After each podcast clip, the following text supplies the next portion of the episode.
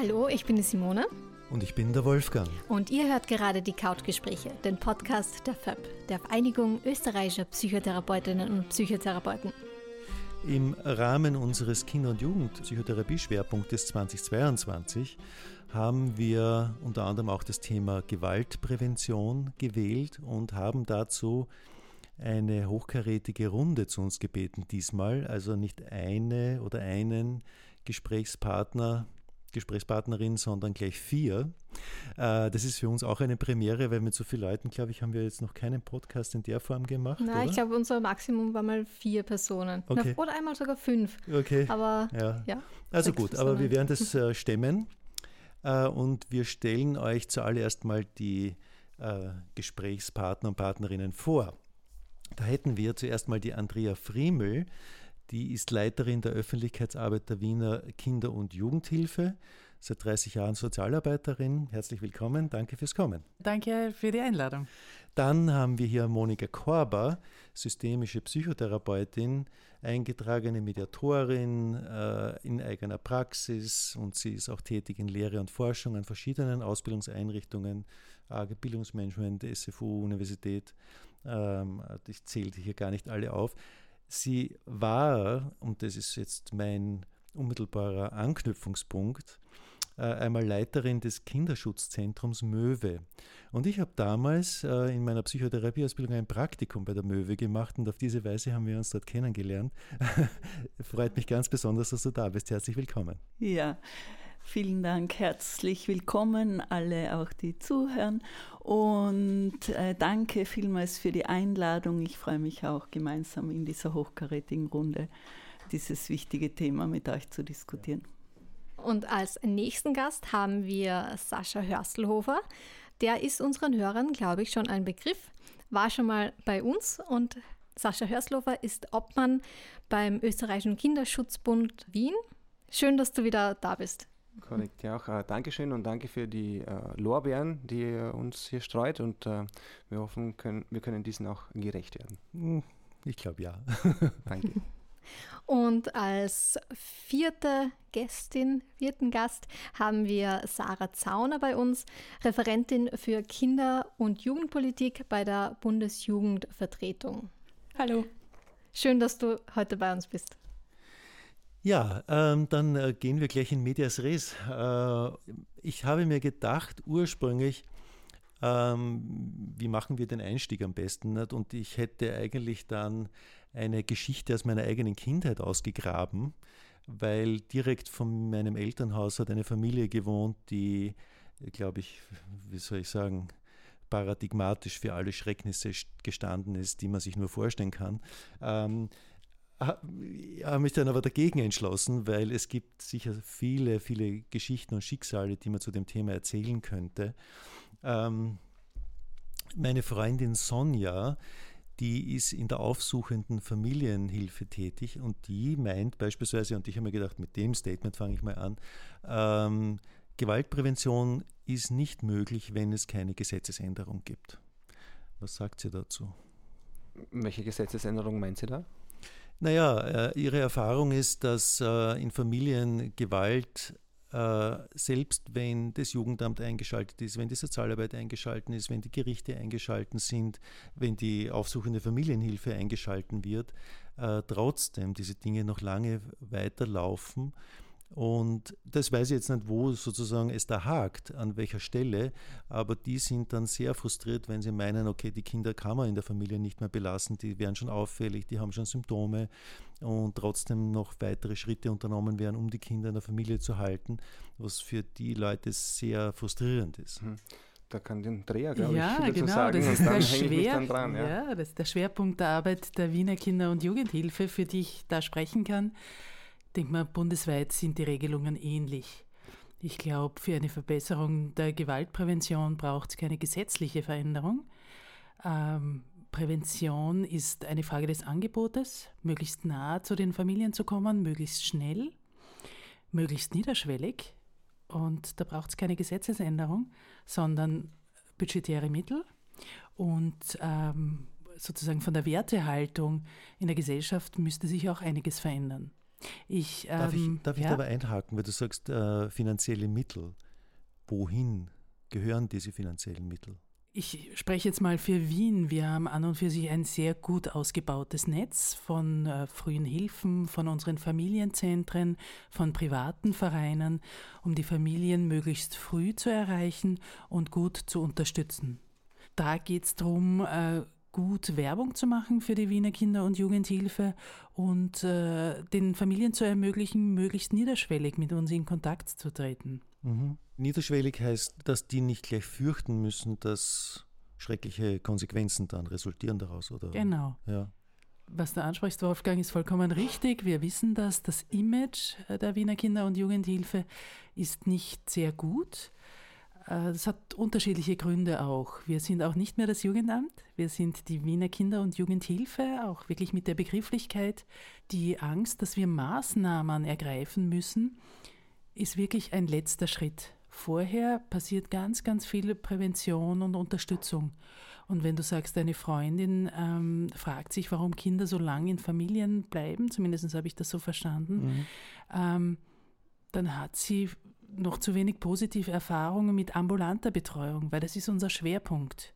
Wir sehen die Familien als wichtigste Bezugspersonen der Kinder, als wichtigste Ressource. Wenn eine Gefährdung von Kindern besteht, ist immer die Frage, wen aus der Familie können wir wie unterstützen, damit die Gefährdung des Kindes oder der Kinder zu Ende geht. Mhm. Der Sascha möchte da was sagen, glaube ich. Ja, unbedingt. Ja, also Gewaltprävention.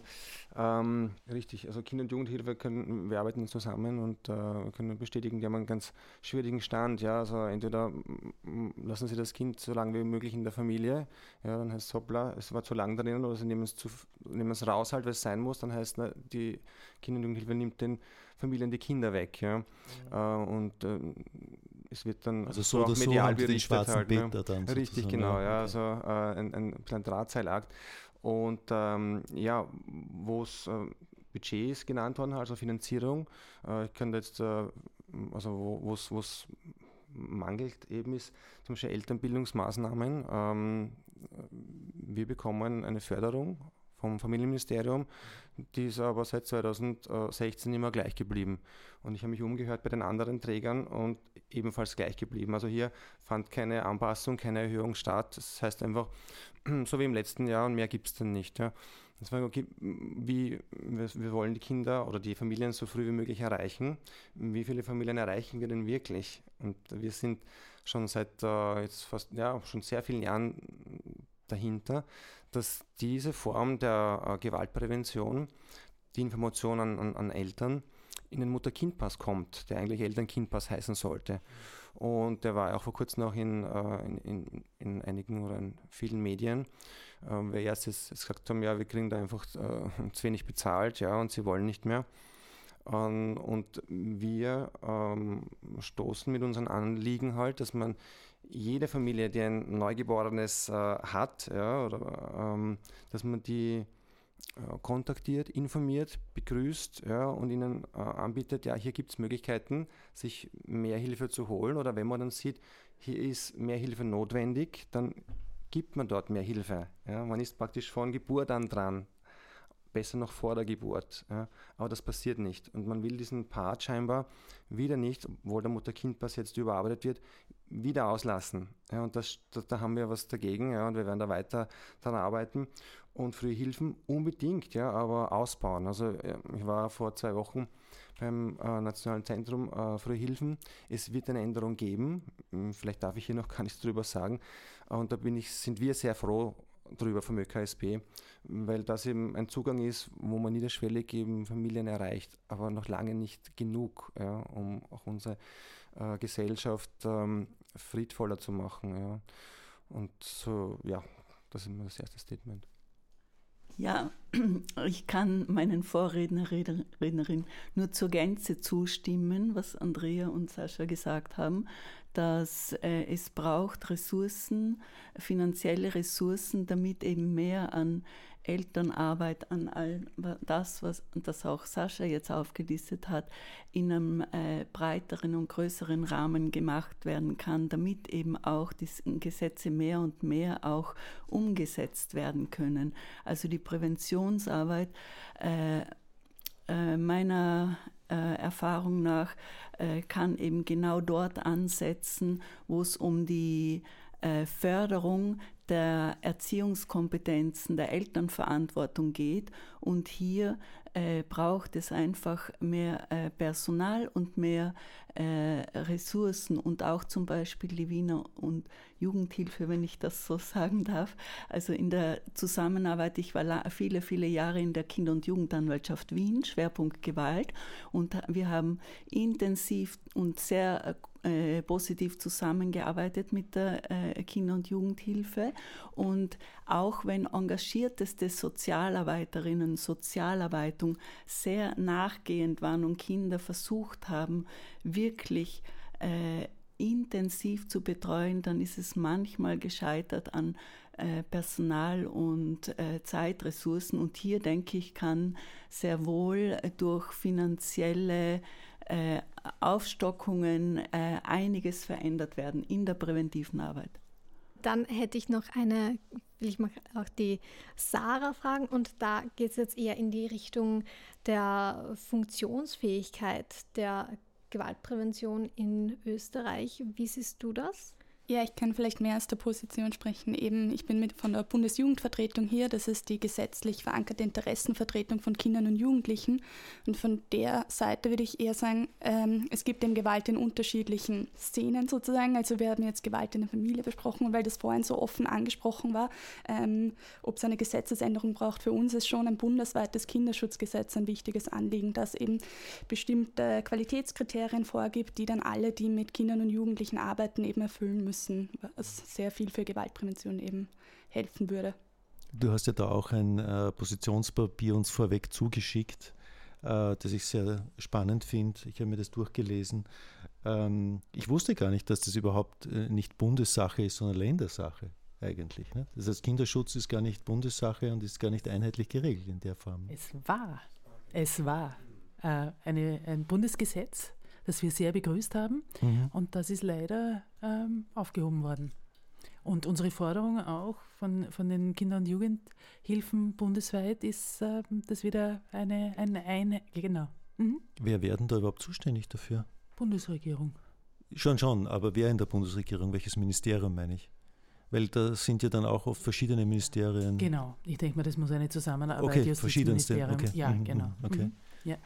Mhm. Ich glaube, das ist dann immer schwierig, wenn die, der Aufgabenbereich nicht so ganz geklärt ist, auch in den Ministerien, wer dafür jetzt zuständig ist. Ich glaube, dann ja, dadurch wird es dann auch erschwert. Da habe ich eine Anekdote halt, äh, Mutter-Kind-Pass ja, oder Eltern-Kind-Pass, Elternbildung, Elternberatung.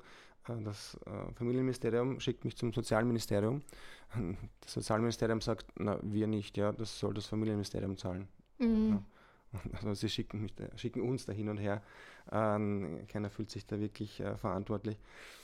Ja. ja, ich würde sagen, wichtig ist, dass alle, die damit Bezug haben, eben eingeschlossen werden, auch alle relevanten Stakeholder, eben die Kinderschutzzentren oder wir als Bundesjugendvertretung, wenn eben so ein Gesetz eben erarbeitet wird. Ich glaube, dass es dann eben zu Entscheidungen kommt, das wird dadurch dann halt schwieriger. Wobei mir jetzt einfällt, ähm, die Investitionen halt in das äh, Bestehende sind wahrscheinlich äh, günstiger als ein äh, neues Gesetz oder eine, oder eine Gesetzesänderung. Ich weiß nicht, wie viel ein, ein Gesetz kostet, aber ich denke doch einiges. Und Wien zum Beispiel hat ganz viel dieses Bundesgesetzes in das Landesgesetz übernommen, weil das sind ja ganz entscheidende und ganz äh, gute Gesetze, soweit das so unfachlich auszudrücken ist. Ja? Und äh, ja, wir sprechen dann eh wahrscheinlich noch über das Meldegesetz zum Beispiel, das besteht ja weiterhin, obwohl es das Bundesgesetz nicht mehr gibt. Das Meldegesetz äh, ja.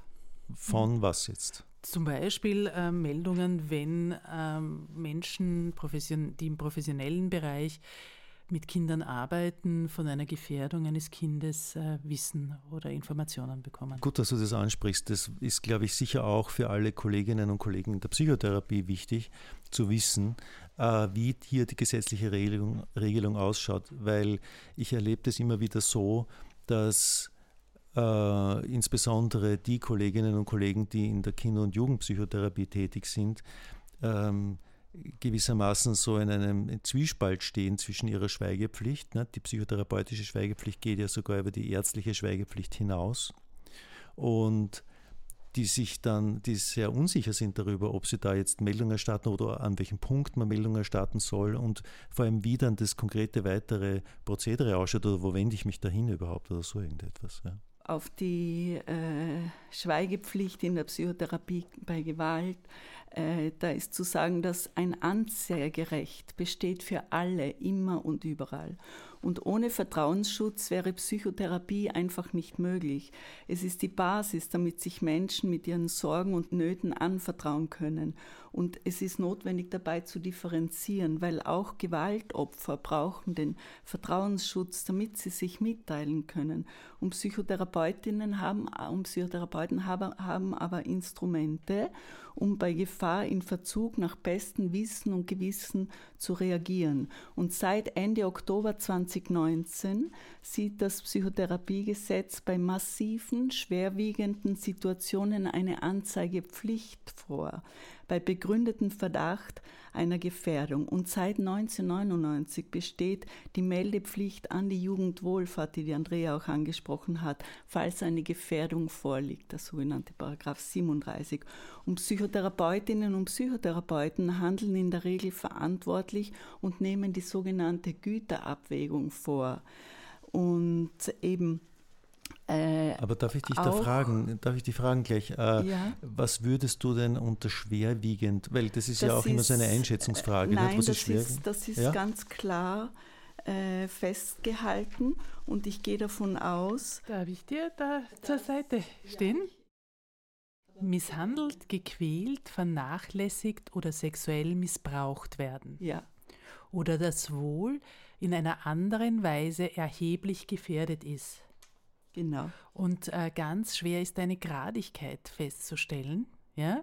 Ein Passus ist auch noch wichtig bei dieser Meldepflicht, ähm, dass wenn diese konkrete erhebliche Gefährdung eines bestimmten Kindes oder Jugendlichen anders nicht verhindert werden kann. Ja, ja? genau. Wenn die Mutter zum Beispiel in der Lage wäre, das Kind zu schützen, mhm. so dass es die Wahrscheinlichkeit groß ist, dann äh, ja, danke Andrea auch. Das, ähm, dann ist keine direkte Meldepflicht. Aber es ist mir auch ganz wichtig zu sagen, wir von der Wiener Kinder- und Jugendhilfe mit der Telefonnummer kann dir auch gleich dazugeben, 01 4000 80 11 stehen auch jederzeit für eine Intervision am Telefon zur Verfügung, um genau den Bereich, Wolfgang, den du jetzt angesprochen hast, diese Sorge, um ein Kind, die kann ja ziemlich bald entstehen. Die Kinder erzählen uns was und wie ist der nächste Schritt? Genau. Wissend, da gibt es die Meldepflicht und auf der anderen Seite so eine Vertraulichkeit natürlich.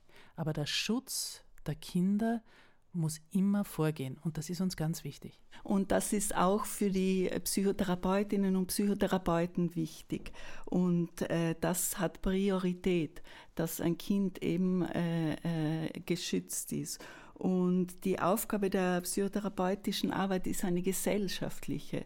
Das heißt, äh, äh, die Kolleginnen und Kollegen haben äh, hier auch in, der Männer, in den Männerberatungsstellen zum Beispiel, die es nicht nur in Wien gibt, sondern auch in den Bundesländern, da arbeiten Psychotherapeuten, Psychotherapeutinnen leisten großartige Arbeit, nämlich nach dem Motto Täterarbeit ist Opferschutz und so weiter. Es gibt vieles da noch zu sagen, aber hier äh, hat das Psychotherapiegesetz die richtigen Mittel den äh, Kollegen und Kolleginnen der Berufsgruppe in die Hand gegeben, damit wir entsprechend äh, nach bestem Wissen und Gewissen zum Schutz der Kinder handeln können. Und schon seit langer Zeit. Mir wäre auch wichtig zu sagen, äh, dass äh, eine Meldung oder die Kontaktaufnahme mit uns äh, sowas wie ein, ein Verrat wirkt. Das ist es nicht. Es ist ein gemeinsames Organisieren von Unterstützung, weil die Wiener Kinder- und Jugendhilfe ist eine Institution, äh, die im Schwerpunkt hat, die Familien zu stützen und die Kinder zu schützen.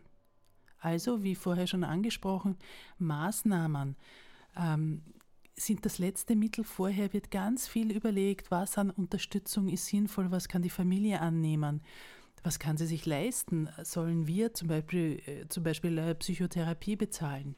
Ja, das können wir und das tun wir auch. Ja, da gibt es ein paar Dinge, die ich mir selber einwenden muss, äh, die ich auch äh, weiß von meiner nicht fiktiven Freundin Sonja. also die gibt es wirklich.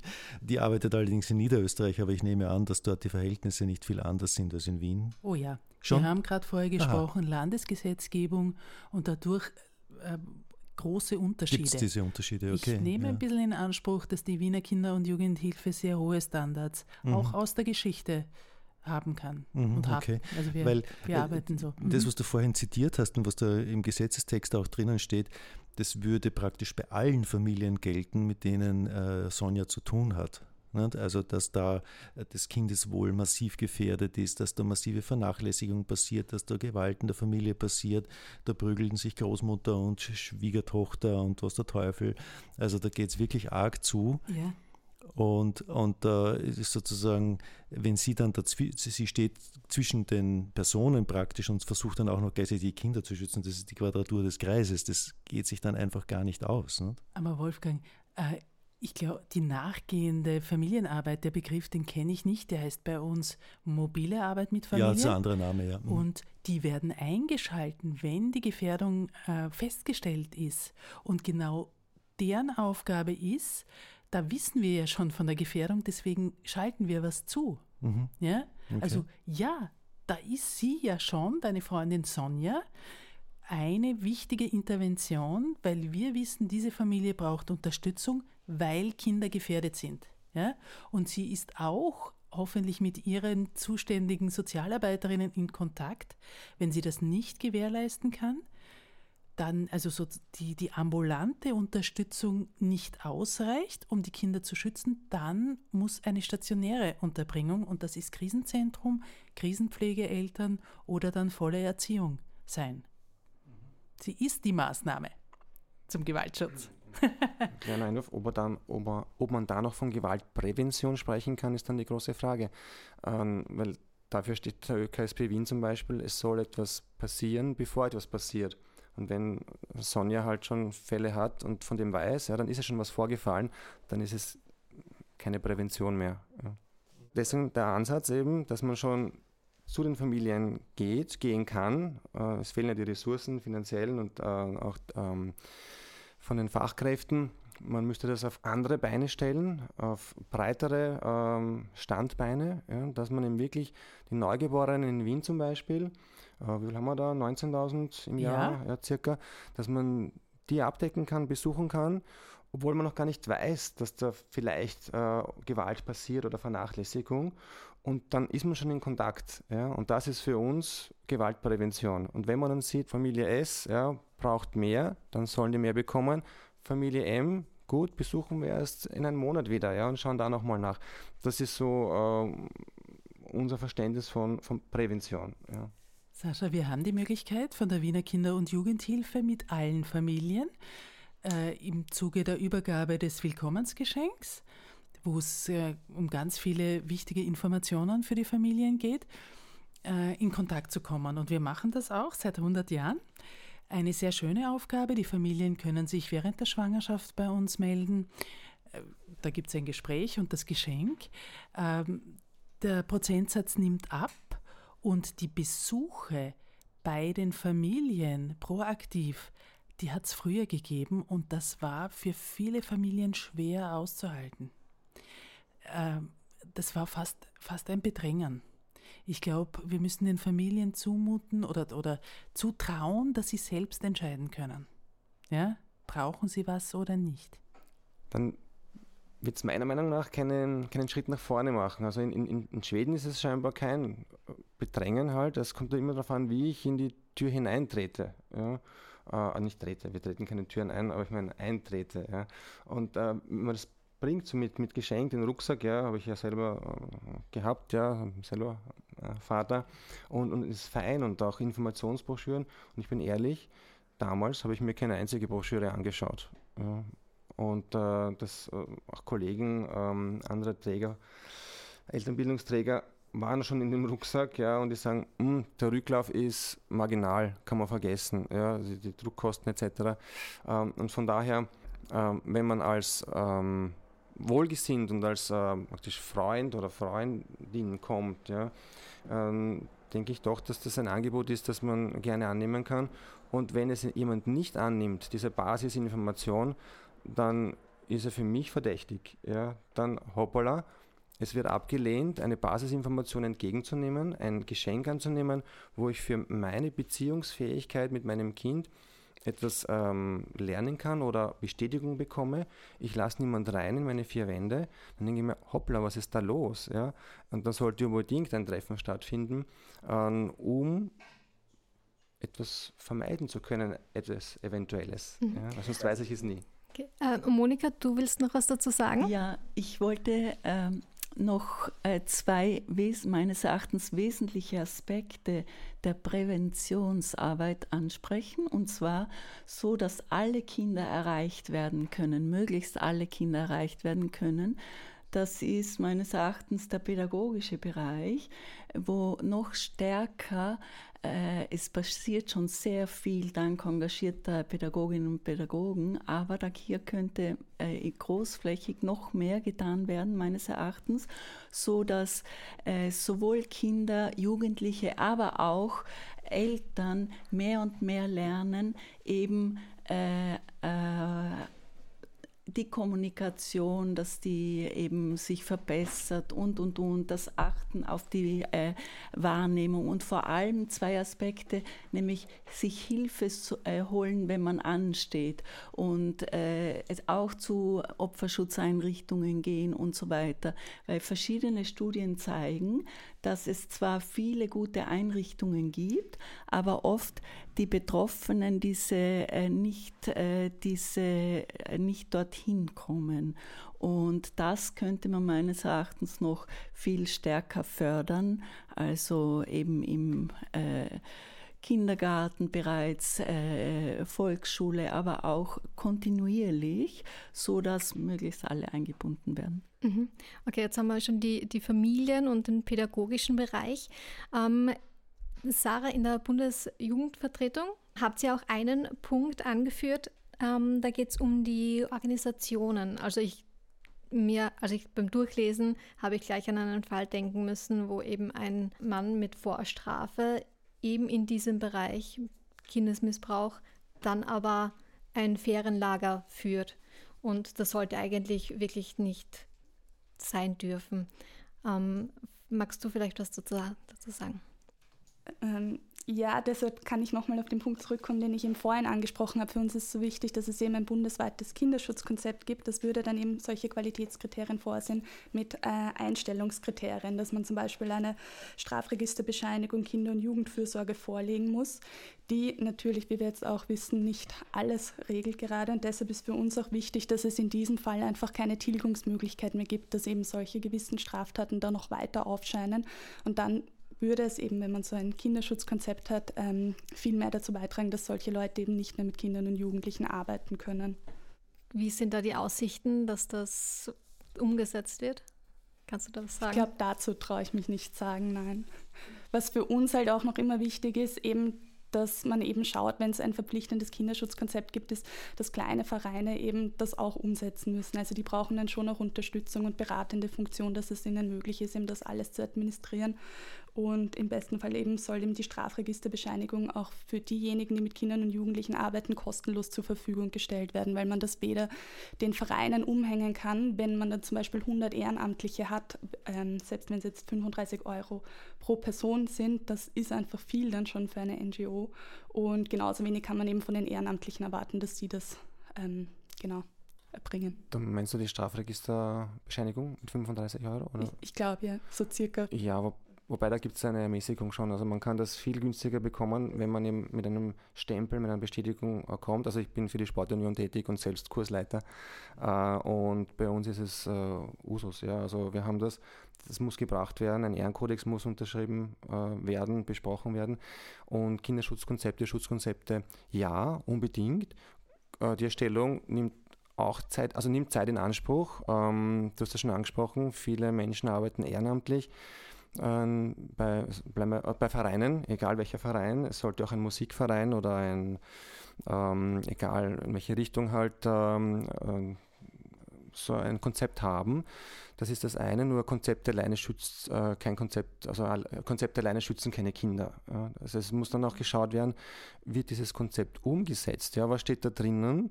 Äh, stimmt das überhaupt mit, diesen, äh, mit den räumlichen Gegebenheiten äh, überein? Ja. Machen die das wirklich? Äh, sammeln die wirklich von jedem ähm, und, und äh, ähm, evidenzieren die die Strafregisterbescheinigungen, kann man das sehen?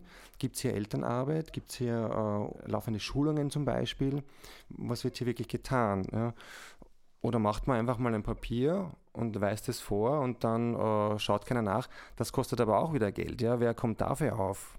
Wer geht dann in die Vereine und, und, und, und, schaut nach ja, und schaut dann nach drei Jahren zum Beispiel wieder nach. Das ist eine Forderung von, von, von mir persönlich auch, weil ich eben für die Sportunion tätig bin.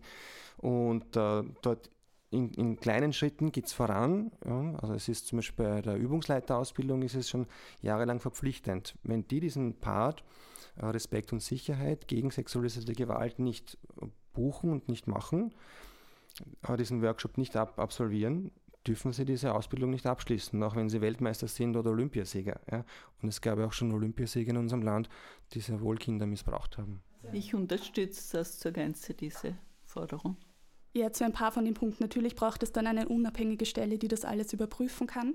Es kann sein, natürlich kann man das auch günstiger bekommen, aber trotzdem, man kann es den Ehrenamtlichen nicht umhängen, dass sie dann auch noch äh, für die Strafregisterbescheinigung aufkommen. Und gleichzeitig gibt es eben auch kleinere Vereine, die das nicht so einfach stemmen können.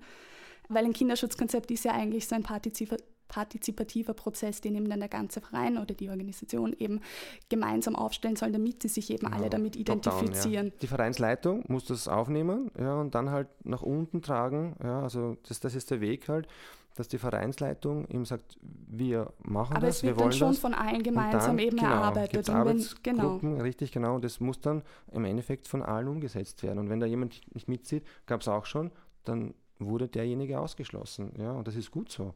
Ja. Nur dann halt, vielleicht geht er zu einem anderen Verein. Und da wäre es halt gut, ein Werkzeug zu haben, hoppla, äh, schaut mal, der wollte uns den Registerauszug nicht geben, der wollte den Ehrenkodex, der wollte die Schulung nicht machen. Äh, wo, wo ist er jetzt? Also wir, da muss eine Stelle geben, wo dann steht, okay, äh, Herr XY schon wieder, ja, ähm, war bei uns, wollte das nicht machen, lehnte das ab, aus welchen Gründen noch immer ähm, Verein S ist jetzt bei euch? Ja, macht er das bei euch oder schaut er nicht drauf? Hallo? Weil dort könnte das Ganze dann von vorne losgehen ja? oder eine Gefahr entstehen für Kinder und Jugendliche, wenn der dann dort woanders zu arbeiten beginnt. Gab es äh, in der Reiterbranche auch, ja, also wurde gesperrt von dem Verein, durfte für den Verband weiterarbeiten in Deutschland. Wahnsinn, ja. Das, die Betroffene war dann äh, so gut, dass sie dann für den Verband reiten durfte ja, und hat den Täter dann dort getroffen. Ja. In ihrem Verein durfte er nicht mehr tätig sein, beim Verband schon. Sowas gehört abgestellt unbedingt. Ja. Da sind wir uns eh einig, Sarah, oder? Das geht in die Richtung. Ne? Teile, glaube ich. Also es ist auf jeden Fall notwendig, damit man dann nicht zu einer anderen Organisation kommt und dort ähm, weiterarbeiten kann, wenn man die Strafregisterbescheinigung zum Beispiel, wenn das ein Kriterium ist, nicht erbringt. Ähm, genau, deshalb gibt es ja auch dann den Verhaltenskodex, den man ihm unterschreibt, was dann ein Teil von dem Kinderschutzkonzept ist, eben damit man zeigt, dass man sich mit all diesen Werten identifiziert. Und das ist eben ganz wichtig, dass man das eben flächendeckend macht. Ja, mit, natürlich mit natürlich Unterstützung für kleine Vereine, die eben da eben Hilfe brauchen. Ja, ich denke, hier ist vor allem die Expertise der Männerberatung national und auch international einzubinden, die äh, äh, auch nach dem Motto Arbeiten, Vertrauen ist gut, Kontrolle ist besser, ne? aber die Art und Weise, wie ist sehr komplex das Thema. Das heißt, da würde ich diese Organisationen, die schon viel Erfahrung in dem Bereich haben, äh, in der Täterarbeit da auf jeden Fall einbinden. Ich vermute ja, dass ein Teil des Problems auch darin begründet ist, dass man äh, auch Sorge vor Stigmatisierung hat. Nicht? Weil wenn äh, irgendwelche Vorfälle nicht gelöscht werden aus dem Strafregisterauszug, dann ist die Person ja lebenslang stigmatisiert gewissermaßen. Äh, insofern fand ich nämlich den Vorschlag vom, äh, von der Bundesjugendvertretung ganz gut, dass das nur für bestimmte äh, Tätigkeiten gelten soll. Also das heißt überall dort, wo mit Kindern gearbeitet wird, aber in anderen Bereichen nicht. Na, das macht ja einen Sinn. Ja. Oder ich glaube, das war die Intention von euch, oder? Auf jeden Fall ist uns wichtig, dass diejenigen nicht mehr mit Kindern und Jugendlichen arbeiten. Genau. Ja, genau. Weil diese Geschichte mit der Stigmatisierung, äh, wir kennen wahrscheinlich alle diese Beispiele oder das Beispiel aus den USA, wo die Täter oder die ehemaligen Täter wenn sie sich irgendwo ansiedeln, dann in der Umgebung herumspazieren müssen und sich vorstellen müssen, dass sie wegen irgendeiner Straftat verurteilt worden sind. Das führt natürlich dazu, dass die Leute im, im Leben nicht irgendwo willkommen sein werden. Ja. Selbst wenn sie sich wirklich äh, verändert haben, wenn sie sich wirklich rehabilitiert haben.